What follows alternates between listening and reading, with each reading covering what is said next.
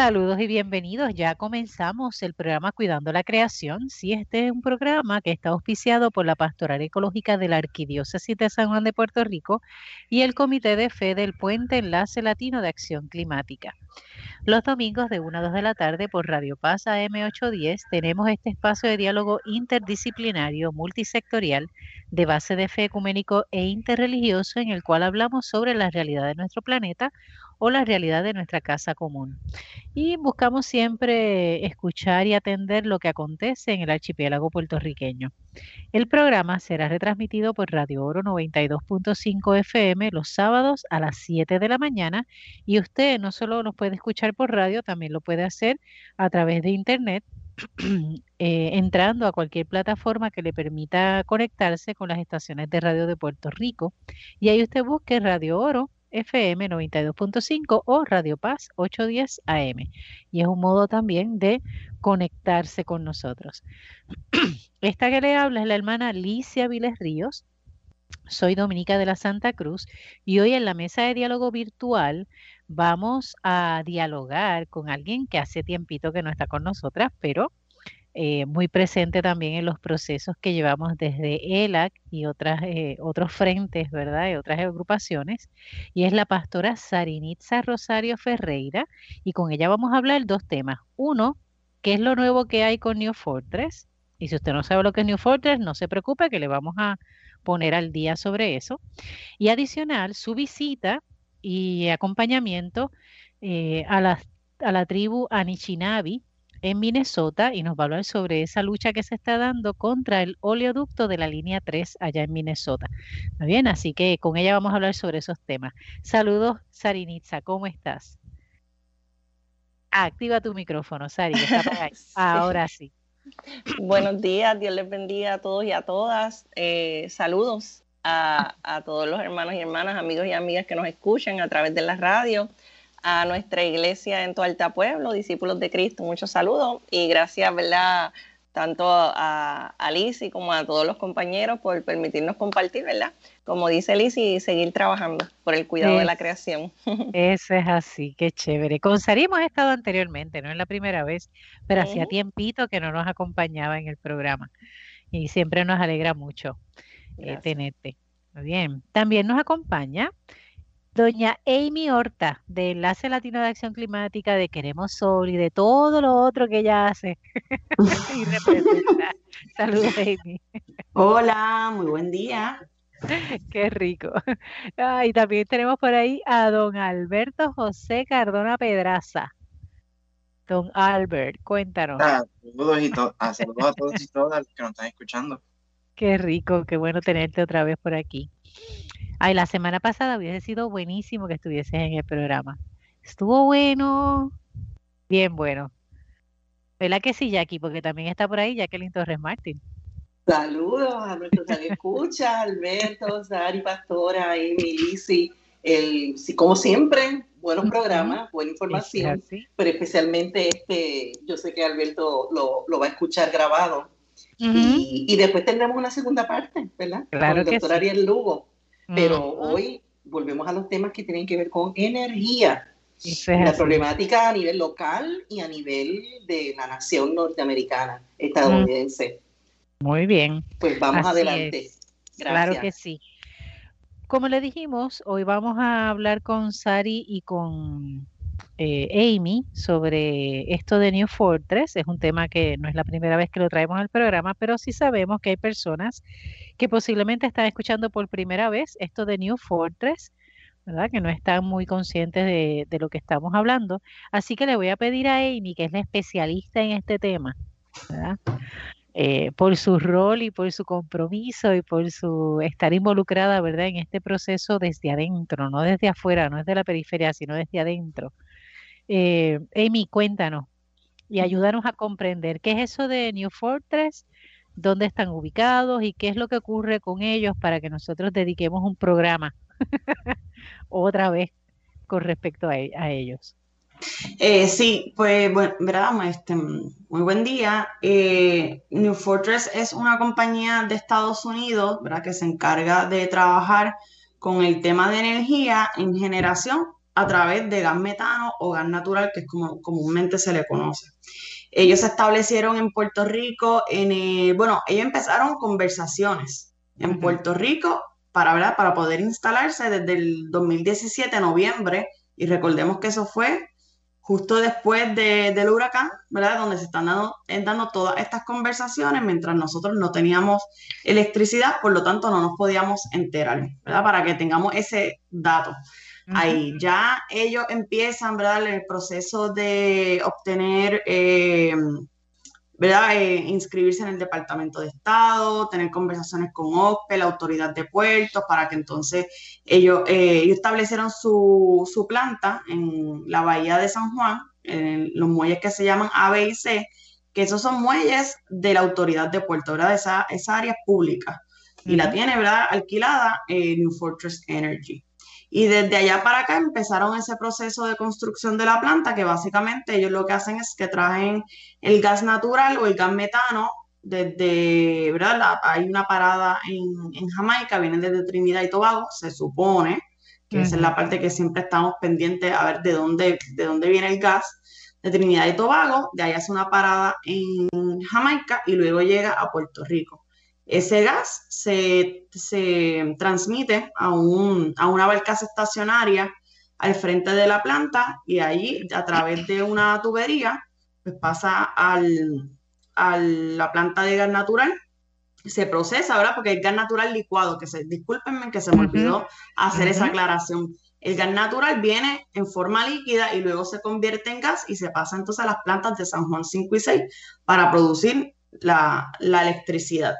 Eh, ¿Y por qué estamos hablando de esto? Muchas personas a lo mejor dirán, Lizzie, de, bueno, pero qué bueno, ¿no? Porque así tenemos electricidad, ¿verdad? Y es la manera que históricamente se ha, hemos tenido electricidad a través de combustibles fósiles, pero sin embargo estamos presentando unos problemas de crisis climática a nivel global, eh, ¿verdad? Que viene a través de la quema de combustibles fósiles, que, ¿verdad? Para repasar, combustibles fósiles, carbón, gas natural y, petróleo. Eh, y entonces, a pesar ¿verdad? de que reconocemos que eh, los combustibles fósiles han ayudado a, ¿verdad? producir energía, en estos momentos, en el 2021, pues tenemos que empezar a hacer unos cambios. Eh, digo, en los cambios debemos empezarlos hace tiempo, ¿verdad? Para ir, como a veces decimos, porque tenemos la crisis climática y también tenemos los problemas de salud de las personas, ¿verdad? Problemas mayormente respiratorios y eh, problemas al medio ambiente, que hace poco, no sé si lo vieron también, que hubo una barcaza de, de AES que, se viró. se viró. Exactamente, que es de, la, de las cenizas de carbón.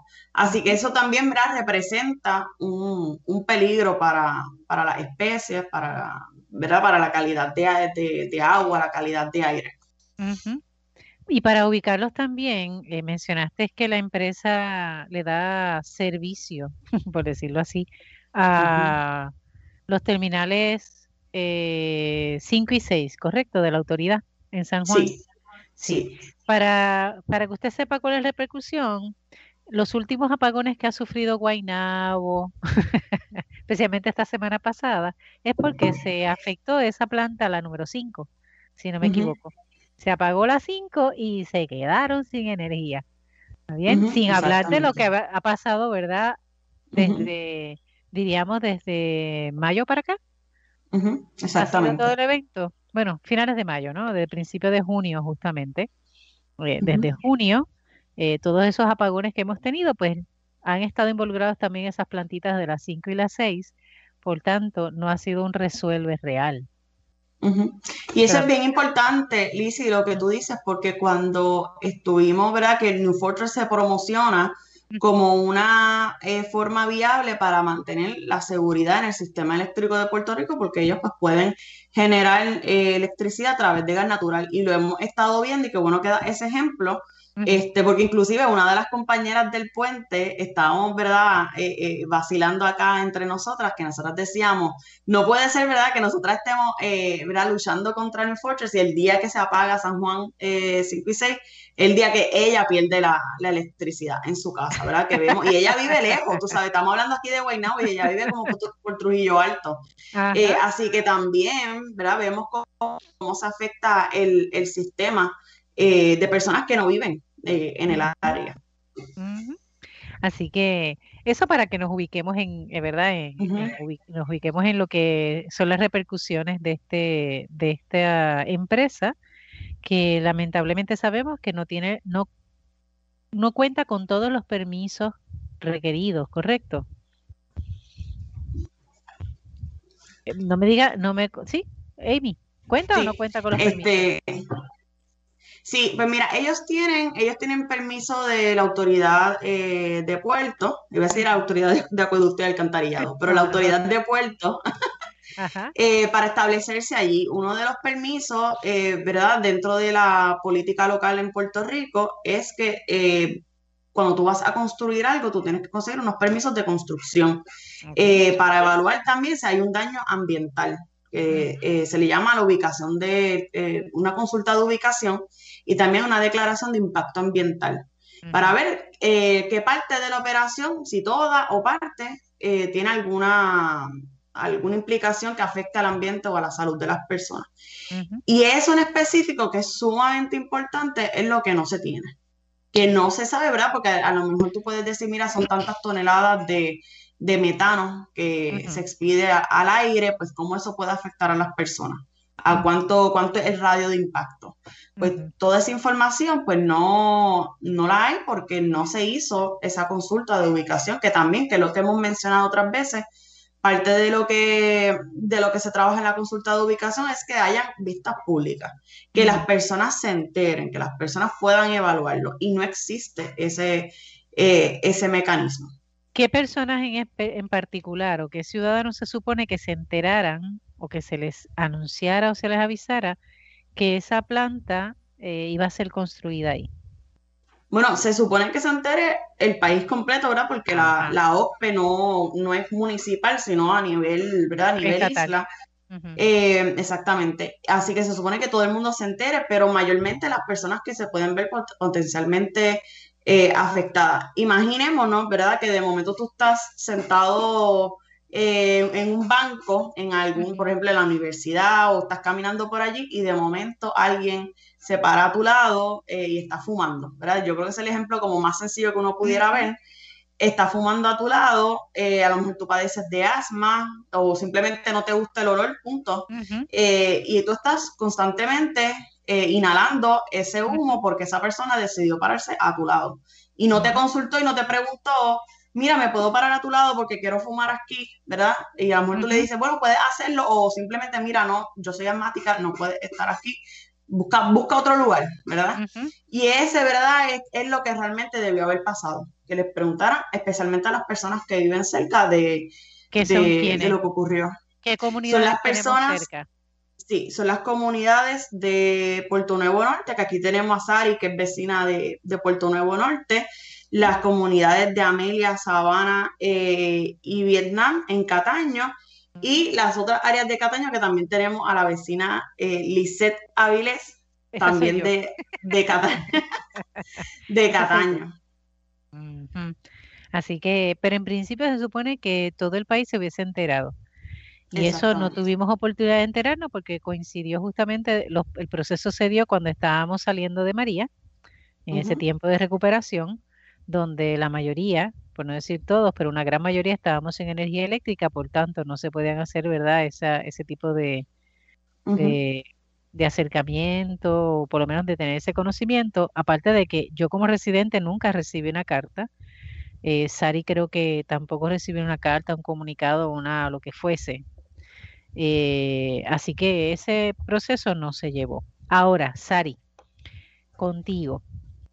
Eh, ya tenemos idea, ¿verdad? De lo que, y recordamos ya lo que es New Fortress, cuál es el proceso, eh, cómo em, las diferentes comunidades afectadas directamente y acompañadas obviamente por diferentes grupos, como en este caso el Puente Enlace Latino de Acción Climática eh, y otros, ¿verdad? Eh, ¿Qué proceso han llevado para poder reclamar que se haga justicia en este proceso, ¿verdad? Y que esto se detenga.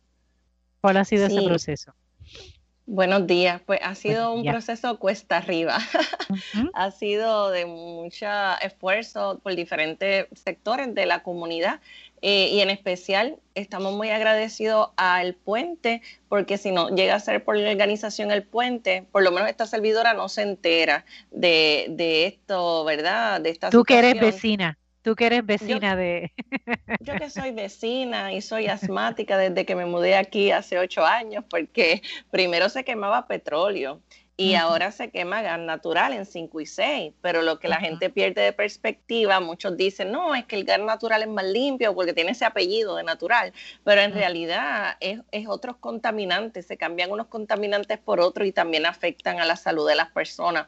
Así que tan pronto nos enteramos por el puente, y, otra cosa importante de lo que Amy también mencionó, y es que ellos están operando sin permiso. O sea, ni siquiera lo sacaron a, empezar y están operando sin el permiso, que eso es importante que los radioescuchas sepan que no tienen ni el permiso de ubicación, ni la declaración de impacto ambiental, ni el permiso federal de la Agencia Federal Reguladora de Energía de Estados Unidos. Así que ante ese cuadro, pues la comunidad se indignó, se movió. En Puerto Nuevo Norte, las iglesias tienen una organización que se llama la Hermandad Pastoral de Puerto Nuevo y en alianza con el puente y con el licenciado Pedro Sade, pues se escribieron unas cartas a FER, que es la Agencia Federal Reguladora de Energía nos tardamos un año esperando que FER nos contestara. Se le, hizo, se le hizo otra carta de seguimiento a la primera y entonces luego de un año, entonces ellos sí decidieron que tenían que asumir jurisdicción este, y que entonces le dieron tres meses a la compañía que en estos días están cercanos a cumplirse, tenemos que darle seguimiento a ese cumplimiento, a ver qué pasó, si ellos hicieron los requerimientos que, le pidió FERC o no. Y la comunidad de Puerto Nuevo, pues ha estado envuelta hasta en, eso, en esos procesos. La comunidad de Sabana es la más cerca, porque aquí en Puerto Nuevo nosotros estamos, yo vivo aquí a una milla y media, ¿verdad? de, de New Fortress, pero los vecinos de Sabana viven a 400 metros. O sea, súper cerca. Eh, también donde vive Lisi es bien cerca, también en Cataño, donde la Amelia, Vietnam. Así que se también se fue organizando en la en Sabana el comité Pro Salud y Seguridad de los vecinos de Sabana y el puente ha hecho un trabajo extraordinario en ir eh, consolidando ¿verdad? los esfuerzos con la comunidad. También la Iglesia Discípulos de Cristo de Amelia, también hubo algunas reuniones ahí, pero entonces ahora ¿verdad? nos estamos moviendo, integrando tanto Vietnam como Sabana y Amelia con el esfuerzo de Grace, del puente también, que ha colaborado mucho con los líderes, ¿verdad?, de la comunidad, Amy, Adriana del Sierra Club, porque también estamos unidos, ¿verdad?, el Sierra Club con el puente, y otras organizaciones ambientales que también escribieron a FER, que también han hecho unos esfuerzos. Entonces, en ese proceso comunitario, pues de ahí surgen otras, otros esfuerzos. Por ejemplo, el proceso legal, que comenzó en, el año pasado, en el 2020, y se hizo una, una demanda, ¿verdad?, en el Tribunal de Apelaciones, tanto del puente, el Sierra Club, como los vecinos. Esa demanda eh, es bien importante, o vamos a ponerlo así, era bien importante porque eh, se consiguieron peritos, eh, químicos, planificadores, gente muy capaz, más todo, ¿verdad?, la data que había. Y lamentablemente el tribunal, increíblemente, sabiendo que estamos en peligro de acuerdo a los peritos, ¿verdad? Químicos y, científicos de explosión o de, ¿verdad? Seguirnos enfermando, pues el Tribunal de San Juan eh, denegó, ¿verdad? Eh, que se viera el caso, lo desestimó en el lenguaje jurídico. Y en ese caso, pues los eh, abogados, ¿verdad? se decidió apelar nuevamente y, pedir una reconsideración y el tribunal no aceptó, ¿verdad? Esa reconsideración, entonces se fue al tribunal de apelaciones, que para sorpresa nuestra, tristemente, mira, qué irónico. Ellos, uno de los argumentos es que como no ha pasado ninguna tragedia, como nadie se ha asfixiado y nadie ha muerto, pues y no ha habido ninguna explosión, pues ellos no pueden, ¿verdad? Este, ver el caso, porque es, este, un temor. es súper absurdo y más cuando en Puerto Rico nosotros hemos tenido tragedias como la de Humberto Vidal, la de Capeco, o sea, es bien triste y yo escribía que nos sentimos huérfanos de justicia en este proceso porque el Tribunal de Apelaciones eh, desestimó también. O sea, es increíble que no se viera el mérito en sus casos, el caso en sus méritos, tú sabes, con todas las implicaciones que eso tiene. Así que eso nos pasó en, el proceso en los tribunales eh, y hasta ayer, que entonces la moción de reconsideración también fue, fue denegada. Así que hay otro proceso en la legislatura que se presentó una... Eh, ay Dios mío, una petición de investigación, una resolución que se llama, ¿verdad? La resolución 170 de la Cámara de Representantes para investigar a New Fortress la cuestión de los permisos, la seguridad de la comunidad. Y gracias a Dios es la primera eh, resolución aprobada por todos los partidos. Así que es una resolución, una resolución histórica en ese caso. Pero eh, de igual manera, ¿verdad? Pues ha sido también puesta arriba, aunque hemos tenido, ¿verdad? El apoyo de, de la comisión se ha reunido con la comunidad en términos que fuimos al frente de New Fortress, a una vista ocular que había, que fue la comunidad y los legisladores. No dejaron entrar a los legisladores a un, como dice Amy, a un lugar que es público, que es del pueblo de Puerto Rico. No dejaron entrar a los representantes del pueblo de Puerto Rico en un primer intento, tampoco a los vecinos de la comunidad. Y la hermana Alicia estaba allí presente. Eso fue señalado en la prensa del país y luego entonces sí dejaron entrar a la legislatura, la comisión de la legislatura, que es la Comisión de Recursos Naturales y Ambientales, a visitarlas, pero no nos permitieron entrar a la comunidad. Ya se han dado eh, dos vistas públicas en la Cámara de Representantes. En la primera se pudieron escuchar algunas voces del puente, de la comunidad y de expertos. Y en la segunda vista no permitieron personas de la comunidad pero sí este, quisieron enfocarse todo en New Fortress, el cual no contestó la mayoría de las preguntas, eh, ¿verdad? Los que lo vieron lo saben. Y ahora en agosto le dieron una oportunidad a New Fortress para que llevara a sus expertos para ver si pueden contestar las preguntas que no contestaron. Sí, en eso de las vistas yo estuve, tuve la oportunidad porque a mí me tocaba de poner, ¿verdad? Como, como eh, ¿cómo se llama? Como eh, persona afectada, ¿verdad?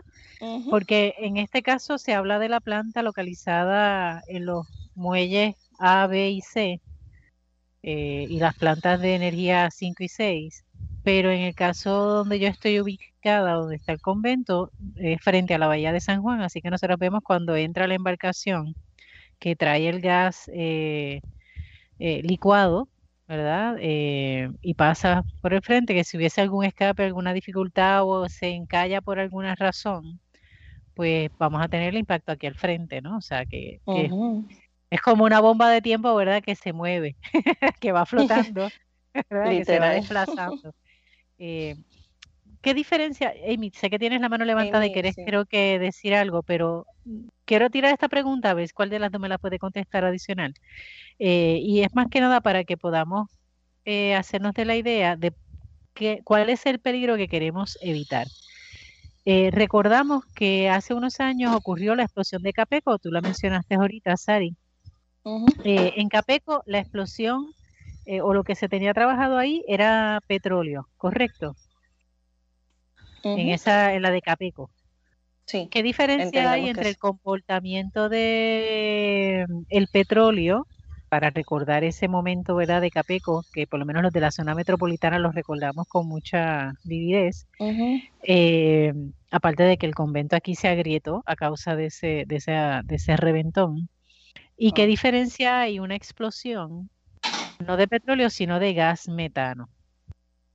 ¿Cuál de las dos explosiones? Son malas las dos, son terribles las dos si ocurre, ¿verdad? Un accidente. Pero ¿cuál de las dos corre, nos hace correr más peligro? ¿Quién se anima a contestarme esa? Amy, dale. Pues mira, yo no soy química, eh, experta en ese, ¿verdad? Porque ya eso es un asunto un poquito más técnico. Y esa es una pregunta que también las personas se hacen, que si, por ejemplo, con estos gases de butano, el propano, etcétera, eh, ¿verdad? Que también se venden eh, por ahí para las estufas de gas. Em, cada, ¿verdad? Cada químico funciona de una manera diferente, ¿verdad? Cada combustible fósil funciona de una manera diferente. Y hay que ver, ¿verdad? Que ¿Qué fue lo que ocurrió exactamente? En el caso del gas natural licuado, ¿verdad? Que, es líquido, lo que se pasa es que ese gas, ¿verdad? Ser eh, de una forma gaseosa, y me disculpan que esté, ¿verdad? Redundante, eh, de que sea una forma gaseosa para poder transportarlo de un lugar a otro y que puedas transportar mayor cantidad en, una misma barcaza, lo que se hace es que se transforma en un líquido.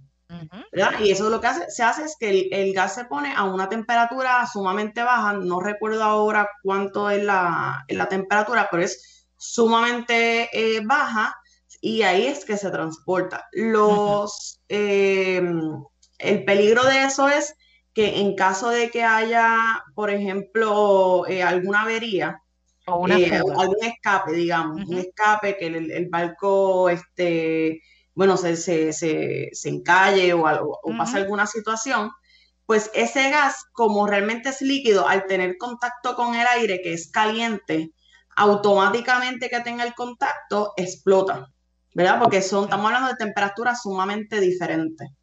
Eh, y ahí, eh, ¿verdad? Y entonces lo que se produce es como una onda de expansión en ese momento que puede entonces eh, ocurrir este, temblores y también la otra parte que afecta, porque como se convierte en gas rápido y en una cantidad grande, pues las personas que estén alrededor, inclusive los mismos empleados de New Fortress, que son los que están allí y son los primeros que se van a ver afectados, van a respirar ese gas y puede ocasionar quemadura a, la, a, los, vías respiratorias.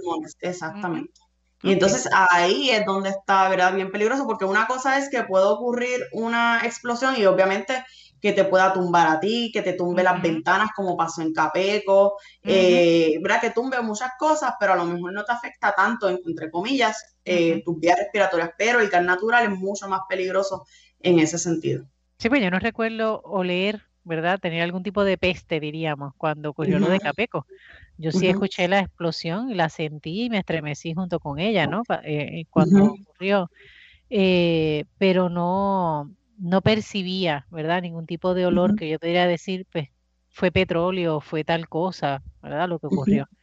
Eh, y yo quedo más o menos a la misma distancia, o tal vez un poquito más distante de Capeco de lo que estoy ahora mismo de, del área de, New Fortress, en San Juan 5 y 6. Alberto, ¿tú querías comentar algo? Sí, este, yo tampoco no soy químico para poder hablar exactamente, pero del poco conocimiento que yo tengo, yo diría que la explosión sería aún mayor. Porque en cuestión de petróleo, tú estás quemando un, producto que no está presurizado. Lo que pasa con, con, el gas, cuando se transforma líquido, tú puedes transformar el gas en líquido en dos maneras. Presurizándolo, que eso es se como metiendo la presión. Globo, muchos globos y lo trataras de meter en un cuarto y lo estuvieras empujando y empujando. Acuérdense que el gas son moléculas bien pequeñitas que están rebotando en un espacio.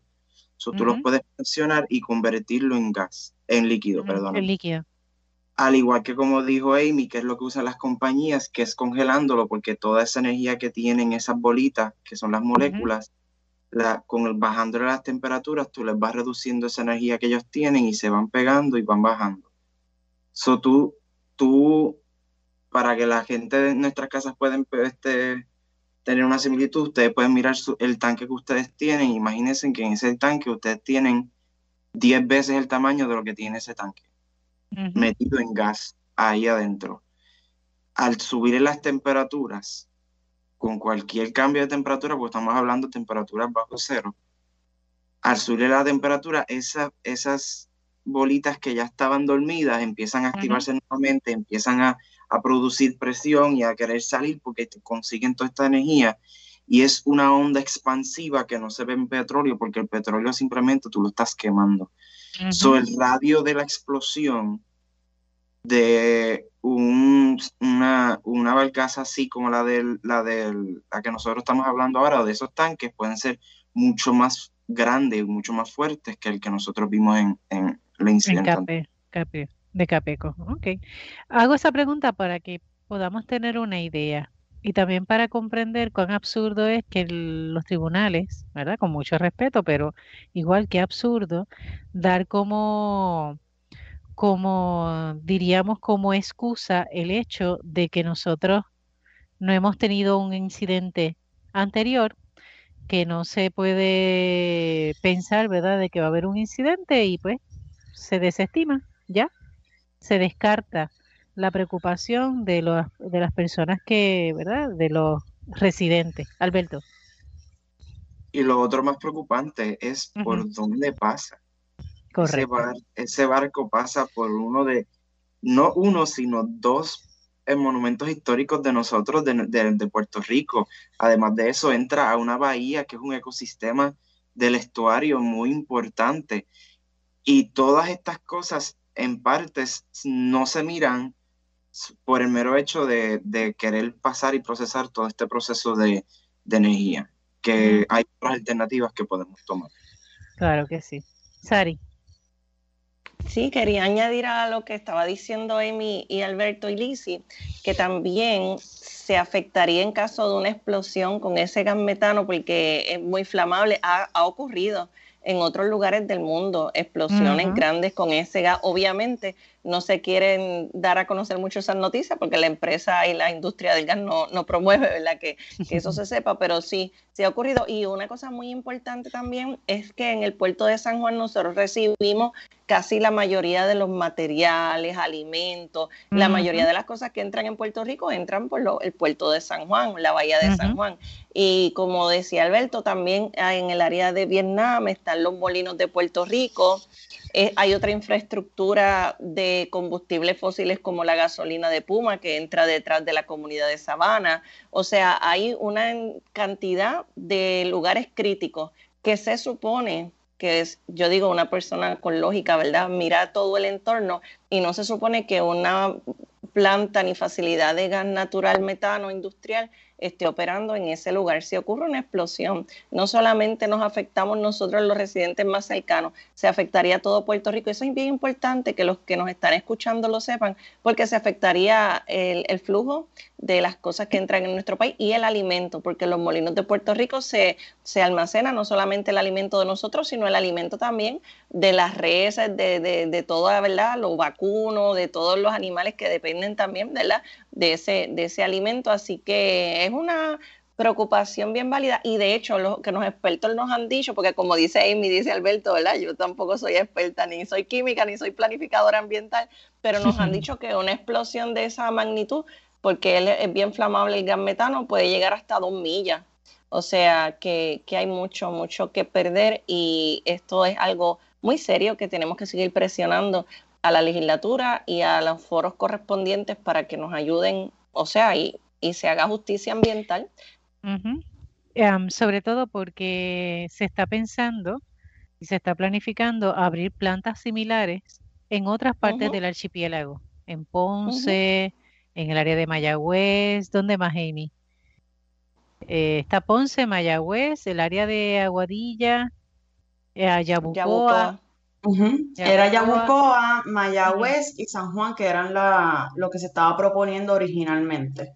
Y entonces se eliminó por ahora, ¿verdad? Porque sabemos que estos proyectos mueren por un tiempo y después vuelve alguien, alguien más con otra compañía a planificar exactamente lo mismo de una manera diferente, que fue lo que pasó también con el gasoducto. Que antes se hablaba del gasoducto del norte, el gasoducto del sur, eso se logró eliminar y ahora viene el New Fortress para traer gas a través de Balcaso. Que era, es el otro concepto. Así que siempre que muere, resucita de otra forma. Dime. y, en Ponce también, creo, en Ponce, porque hay otra resolución investigando porque New Fortress también quiere traer el gas a Ponce y hay planes para convertir palo seco también en gas natural. Así que son muchos planes que, ¿verdad? Tenemos que atender lo de San Juan y estar pendiente de las otras amenazas, yo le digo, a nuestra salud y seguridad. Y yo quería compartirle, este, Lisi, la última experiencia que tuvimos visitando la comunidad, que estuvo Amy, estuvo Adriana y estuvo Grace y algunas hermanitas del puente. Yo le digo hermanitas, mm, ¿verdad? De cariño. Claro. Pero estuvimos caminando por la comunidad eh, recogiendo firmas para un comentario público que se va a hacer para lo de la legislatura, el proceso de la comisión. Y yo estaba con Adriana y ya cuando estábamos terminando Sabana, que detrás están los tubos de Puma y, el donde descarga la gasolina Puma, ya ahí yo no pude hablar más, le dije, Adriana, sigue hablando tú porque como yo padezco de asma, este, pues ya yo estaba fatigada porque el olor a gasolina, más entonces el olor a gas natural eh, no se percibe como dice, ¿verdad? Este, porque es inoloro, pero sí, este, nos Dependiendo de la concentración. Dependiendo de la concentración, sí. Pero eh, nos han dicho, ¿verdad, expertos, que cuando se quema el gas natural para producir energía, la misma EPA dice, la Agencia de Protección Ambiental, que se produce una especie de ozono que promueve que las personas que tienen asma le den más ataques de asma. Y también cuando se quema el gas natural se produce amonia. Ustedes saben que la amonia es, ¿verdad? irrita las vías respiratorias. Así que yo terminé así. Y, antes yo usaba la bombita de asma ocasional. Hace un mes tuve cita con el neumólogo y me dijo, Sari, tienes que usarla tres veces al día. Así que, ¿verdad? La calidad de vida, la salud. Y esas, pompitas no son nada de baratas. Son ah, también. No te digo cuánto cuesta la mía. Bueno, sí, entonces te este, conozco una familia, ¿verdad? Que vive allí en Sabana, que tiene dos nenas pequeñas y ella, la mamá tiene sus niñas en el cuarto todo el tiempo con aire acondicionado y casi las nenas no salen porque son asmáticas las dos. O sea que, que la justicia ambiental para las comunidades se ha afectado mucho, mucho, mucho en esa área.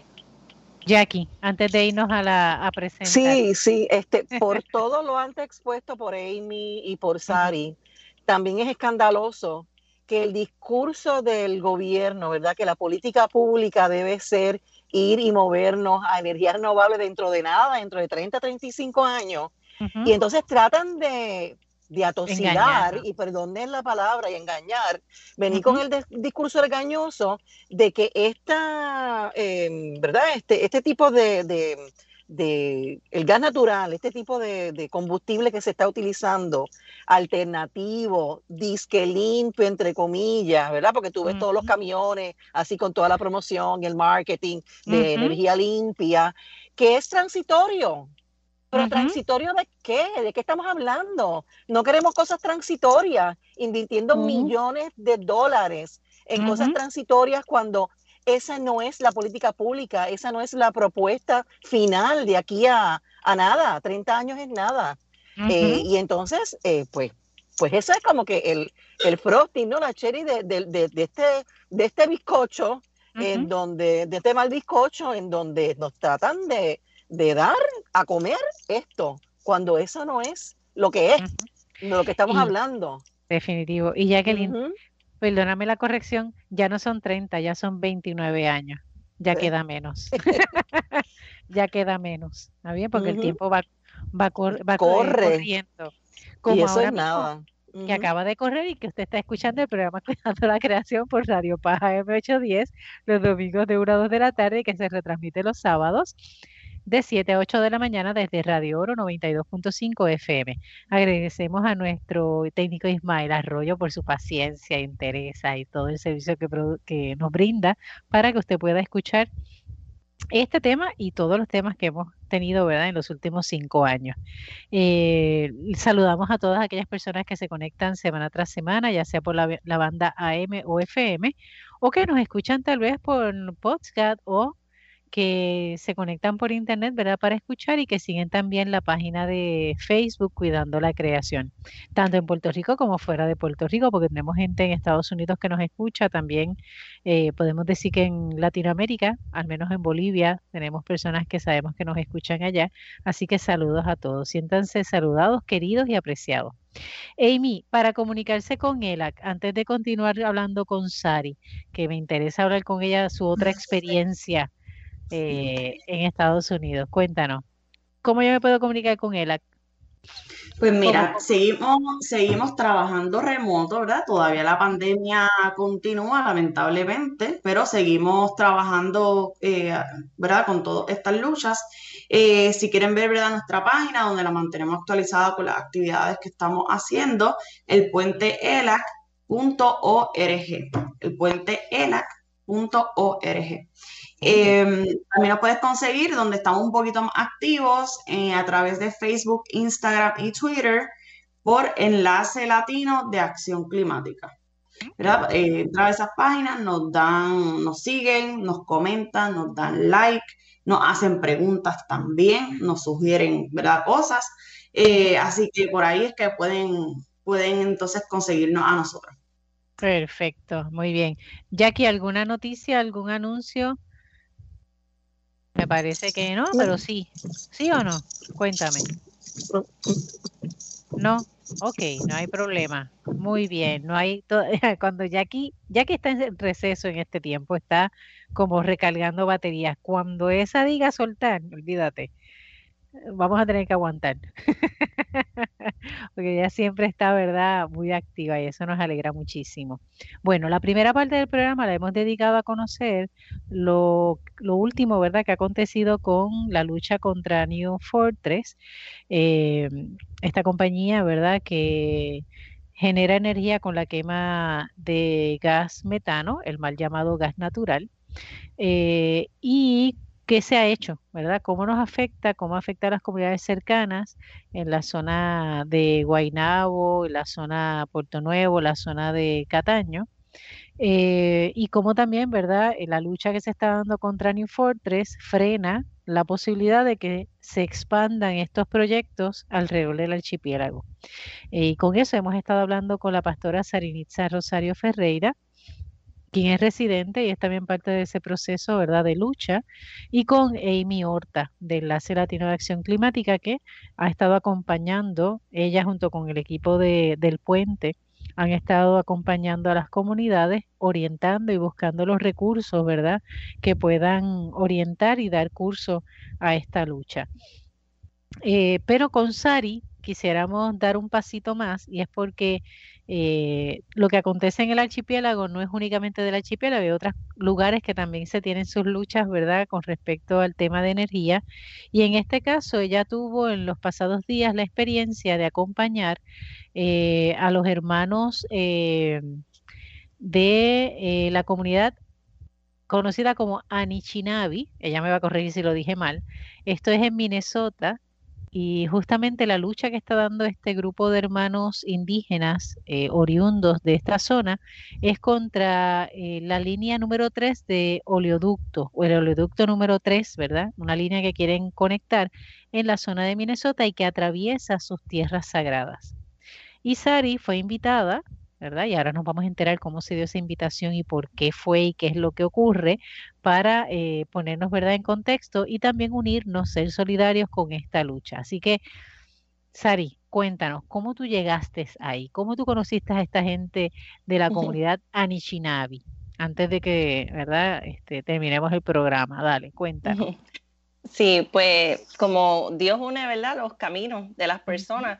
Yo en el 2019 di una charla de los asuntos de energía, ¿verdad? Como siempre estamos trabajando ahí con el puente, colaborando y aprendiendo con ellos, pues con la iglesia presbiteriana, con el presbiterio del, de San Juan, y en ese retiro estaba una persona de la organización Green Faith, Nedia Estudillo, y pasaron dos años yo nunca volví a saber de ella. Y ella me escribe un email a ver si yo quiero ¿verdad? Eh, ser parte de la delegación interreligiosa que va a apoyar los esfuerzos por detener la línea 3 en Minnesota en The Treaty People Gathering, que así se llamaba la actividad que iba a ser el 5, 6 y 7 de junio en Minnesota para apoyar los esfuerzos de, esta, de estas comunidades. Y yo pues decía, Dios mío, tantos problemas que hay aquí en Puerto Rico, que si lo de New Fortress, que si tanta cosa, como yo voy a ir para allá, pero en verdad, en esa meditación profunda con, con el Señor entendimos que hay que estar en solidaridad y que la lucha no es de unos pocos, sino de todos. Y como la Biblia dice, ¿verdad? Que tenemos que apoyarnos los unos a los otros. Pues en ese sentido, ¿verdad? Bíblico, ético y teológico, pues nos afirmamos y nos fuimos dentro de varios riesgos que habían, ¿verdad? Al, estar allí, pero estuvimos, fue una experiencia maravillosa. Minnesota, estábamos cuatro horas arriba de Minneapolis, que es la capital, en un sitio que se llama Park Rapids, y en Itzaka, que es donde nace el río Mississippi. Así que es un lugar hermoso. A Minnesota le dicen el estado de los 10.000 lagos. y, son lagos eh, cristalinos, son unos ríos hermosos. Entonces, pues en ese lugar están las tierras sagradas de los indios americanos Anishinaabe. Ellos son los pueblos originarios de ese lugar. Aprendí mucho de todo el sufrimiento que han tenido por tanto tiempo, eh, de esa lucha por sobrevivir. Ustedes saben que aquí los taínos, ¿verdad? Fueron exterminados por los españoles Pues uno de los ancianos Anishinaabe nos decía, aquí nos están tratando de exterminar a nosotros, pero estamos luchando. Sí, ellos estaban en todo el territorio de Minnesota, pero en el 1800 en un esfuerzo del gobierno, los trasladaron en pleno invierno a un área que se llamaba Sandy, Sandy Lake, un, lago, para que murieran. O sea, es una cosa, yo, yo de verdad todavía estoy procesando, porque en ese proceso, como fue en pleno invierno, murieron 250 personas. O sea, y, y, los redujeron a un espacio, ¿verdad? Donde está la reserva actual de ellos ahora. Ellos tienen unos tratados que se supone que el gobierno los honre, porque son tratados que se hicieron en los 1855, en especial la, el territorio de ellos. Se supone que ahí no el gobierno no, no invada este ningún terreno ellos pescan, en, se sostienen su alimento de los lagos.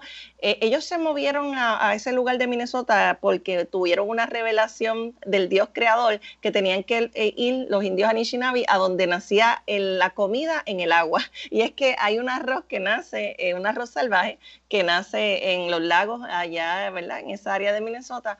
Y, ahí ellos saben que esa tierra, ¿verdad? Les pertenece a ellos porque eso fue dado hasta divinamente, ¿no?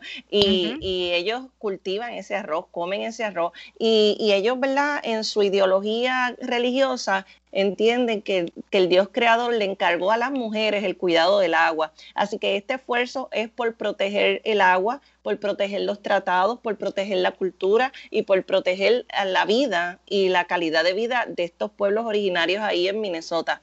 Miren qué es lo que pasa con la línea 3. La línea 3 es un oleoducto, o sea, que traería petróleo desde Canadá en Canadá hay unas arenas bituminosas, así es que se llama, que tienen un petróleo que es de los más contaminantes que aquí en Puerto Rico se acuerdan que hubo una vez que había un petróleo bien contaminante que quemaban, que producía mucho azufre, que, que violentó muchas leyes. en palo exactamente. Exactamente, el Manalisi, pues ese es de, ese, de esa clase, de los más contaminantes. ¿Qué pasa? Ese oleoducto o tubo ¿verdad? de petróleo pasar, pasa de Canadá por las tierras sagradas de los indígenas hasta, hasta Wisconsin, que ahí es donde descarga. Pasa debajo de los ríos, debajo de los lagos, y ya la primera línea 3 existió desde 1961. Así que ya la línea 3, la del 61, ha tenido derrame, 800 derrames en, en 15 años. Ha tenido el derrame, sí, el derrame más grande fue en el 2010 en el río Kalamazoo, que se, se derramaron 1.2 millones de galones de petróleo. Así que ya ellos tienen una parte de sus tierras sagradas contaminadas están luchando la compañía Enbridge, que es la compañía que está al cargo de esto, no quiere limpiar, este, redujeron a la mitad del, flujo de petróleo, pero no quieren limpiar el desastre ambiental que han hecho en esa parte y empezaron a construir una línea nueva, que este es el esfuerzo en el que estábamos. es que la línea 3 y lo más absurdo es que, pareciéndose a la de New Fortress y otros proyectos más, es como un modus operandi, empezaron sin permiso, ya ustedes saben, ¿verdad? Igual que New Fortress, sin algunos permisos especiales empezaron. Entonces, esa es la lucha. Se quiere exigir que Enbridge limpie el desastre que ya ha hecho de la antigua línea 3 y detener el proceso de construcción de la nueva línea 3 que pasaría entonces por otro lado, por otros lagos, por otros ríos, contaminando más y dañando más las tierras sagradas de ellos.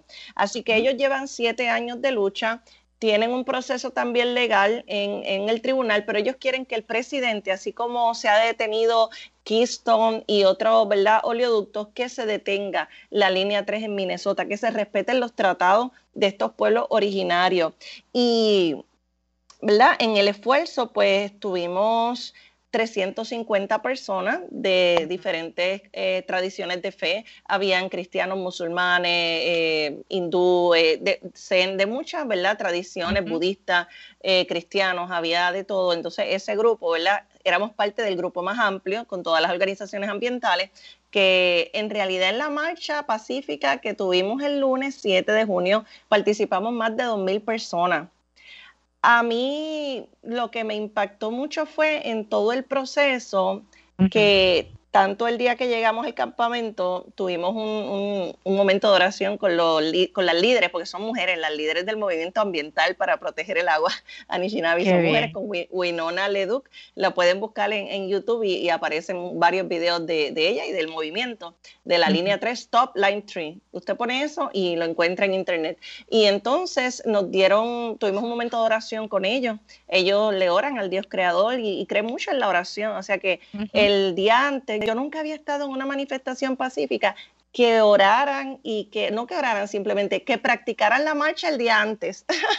Eh, se practicó la marcha el día antes, se practicó todo bien organizado, este, teníamos riesgo de ser arrestados, ¿verdad? Aunque era una manifestación pacífica, porque la policía en Minnesota, ¿verdad? Pues siempre está bien aprensiva con estos movimientos, pero se dio todo bien. En el área que nosotros estábamos, verá manifestación pacífica, era la carretera, llegando a un puente donde nace el río Mississippi. Allí llegó Jane Fonda, allí llegaron los indios y tribus de otros lugares de Estados Unidos. Fue bien lindo ver a los Cherokee ahí y a otros, ¿verdad? Tribus apoyando a los Anishinaabe, más todos nosotros que estábamos allí. Y gracias a Dios ese día se detuvo la, la construcción, ¿verdad? Del proceso, pero en el lugar que nosotros estábamos no hubieron arrestos, pero otros grupos ambientales que entonces decidieron hacer desobediencia civil donde estaban las maquinarias de, de, Enbridge, eh, de la ahí sí eh, arrestaron a 200 personas. Y lo más triste es que enviaron un helicóptero de Homeland Security a volar bien, bien bajito para que todo el polvo le cayera en la cara a los manifestantes fue una cosa bien, wow, bien fuerte. Y, ¿verdad? Nosotros oramos mucho y hay un fondo de apoyo para los que, ¿verdad? Eh, arrestaron, hay abogados, ellos están muy organizados. Esta actividad se empezó a organizar hace un año y fue un éxito para la gloria del Señor y lo que le vamos a pedir, ¿verdad? Es que oren para que se detenga la línea 3 y los que puedan eh, firmar una petición que hay para que el presidente Biden, eh, ¿verdad? Detenga la línea 3. Eh, la, la, el, el, sitio se llama Stop Line 3, www.stopline3.org, que pueden entrar ahí, ahí está este, la petición para el presidente Biden, uh tell President Biden stop line 3 and build back fossil free, porque, fossil free porque ellos también, como nosotros, no quieren energía fósil, no quieren seguir contaminando la tierra sagrada, porque para ellos la tierra es sagrada, y no quieren, ¿verdad?, seguir dañando, que se dañe el agua,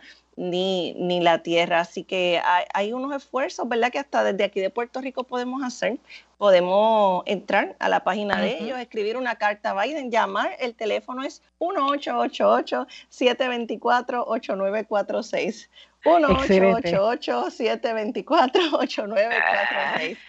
Llame quizás esté ocupado, pero puede llamar a la Casa Blanca y diga, por favor, que se detenga la línea 3. Fue una experiencia muy especial para mí y me tocó, me tocó mucho porque a mí me encanta la cultura que nosotros tenemos indígena en los taínos y saber que ellos están luchando por sobrevivir es ya una inspiración.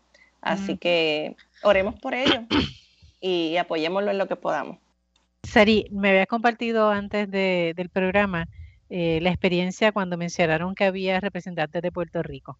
¿Cuál fue la reacción de, del grupo, de los participantes?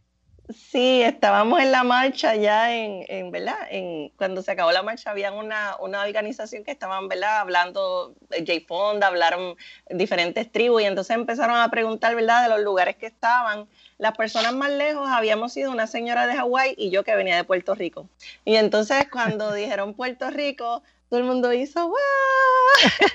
que estaban y cada vez que alguien se enteraba que yo venía de Puerto Rico, decían, ay, pero qué bueno que vinieron de tan lejos, ay, pero qué bueno que están apoyándonos. y estaban como que muy emocionados y, y, una de las experiencias más lindas, Liz y compañeros y Radio Escucha, fue cuando estaba hablando con una de las de las indias americanas que estaban hablando de los taínos y cuando yo le dije que nos ¿sabes? que nos terminaron en esa área, eh, a mí se me fue el montaco y ella me dio un abrazo tan fuerte y tan solidario que yo decía, wow, yo que traté de venir acá para apoyar y ayudar y ellos me han dado solidaridad también a mí.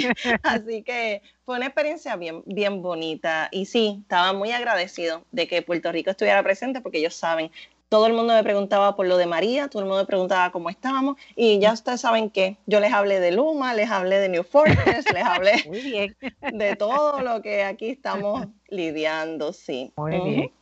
Sí, es, es interesante porque eh, saber que hay la posibilidad de ser solidaria con otros, ¿verdad? Y, y que otros sean solidarios con uno en las luchas, eh, alienta, ¿verdad? Uno se da cuenta de que uno no está solo en esta locura.